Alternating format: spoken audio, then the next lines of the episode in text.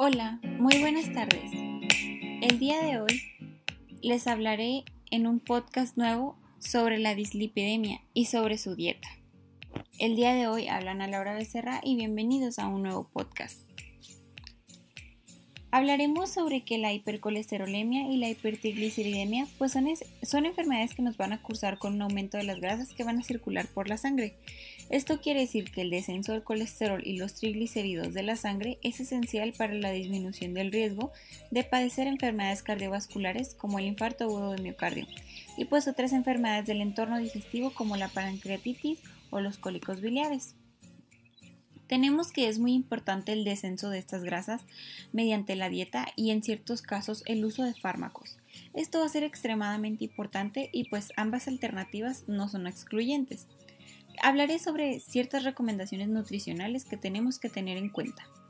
Vamos a tener que utilizar aceite de oliva virgen extra tanto para cocinar eh, en crudo y pues nada más vamos a tener que utilizar máximo dos cucharadas al día, aproximadamente 20 mililitros y pues evitar la reutilización de los aceites. Esto es muy muy importante. También vamos a tener que asegurar tres frutas al día, mínimo preferentemente piezas enteras, antes que pues zumos naturales y dos lácteos desnatados. Esto al día. Desnatados al 0% preferiblemente. También vamos a tener que utilizar nuevas técnicas culinarias que pues no nos aporten demasiada grasa, ya sea como cocinar a la plancha, al asado o al horno. Eh, también pues al vapor. Eh, siempre hay que evitar las frituras, las cosas empanizadas o los rebozados. Ah, hay que emplear condimentos habituales para cocinar, ya sea como la pimienta, el pimentón, el azafrán, el vinagre, el limón y ciertas especies como especies italianas. Hay que controlar la cantidad de sal para cocinar, utilizar al menos 3 eh, gramos al día, que esto pues sería una cucharadita de café o de té. En el caso de consumir conservas de pescados para ensaladas o, o cosas similares, pues es preferiblemente usar cosas naturales. Hay que evitar consumir bebidas refrescantes carbonatadas, ya sea como gaseosas, alcohol o zumos comerciales. Eh, embutidos eh, con un alto contenido en grasa y en sal, como embutidos que el chalchichón, chorizo, eh, la mortadela, las salchichas, esos son productos que hay que evitar consumir.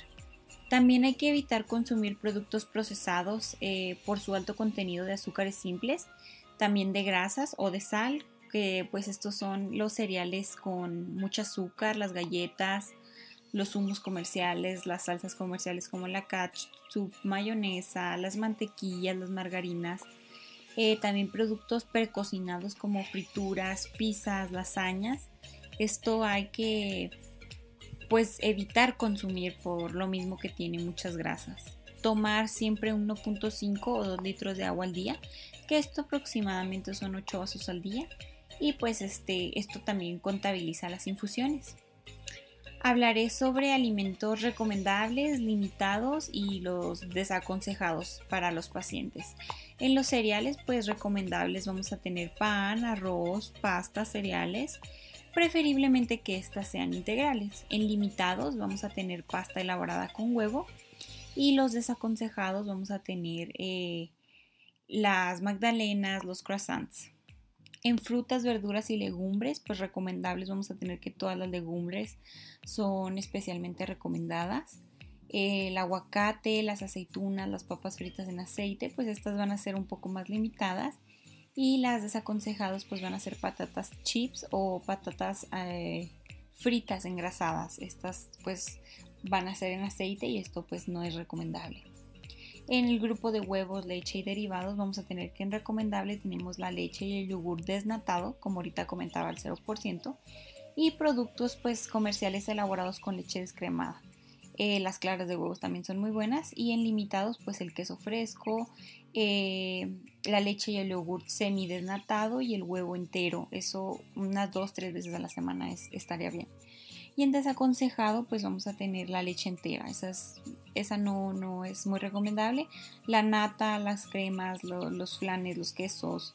Eh, los quesos muy grasos especialmente. En pescado y marisco tenemos que recomendable pescado blanco, azul, atún de lata, atún en agua. Este es muy importante en, agua que en aceite. Eh, los mariscos eh, frescos En limitados, pues el bacalao salado, por lo mismo, las sardinas en lata, los calamares, los langostinos. Y los desaconsejados, pues las huevas de pescado, el pescado frito en aceite. Eh, como eh, recomendación, pues el aceite hay que intentarlo quitar. En aceites y grasas, el recomendado siempre va a ser el de oliva y el de girasol, limitado las margarinas vegetales y los desaconsejados la mantequilla, la manteca de cerdo, el tocino, el aceite de palma.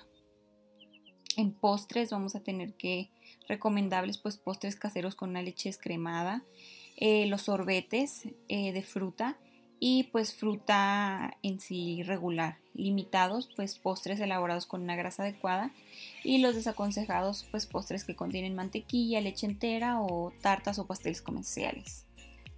Frutos secos, los, los más recomendados vamos a tener las almendras, las avellanas, nueces, dátiles, en recomendados cacahuates y en desaconsejados cacahuates salados. En especias y salsas, pues recomendado eh, la pimienta, la mostaza, las hierbas, la vinagreta.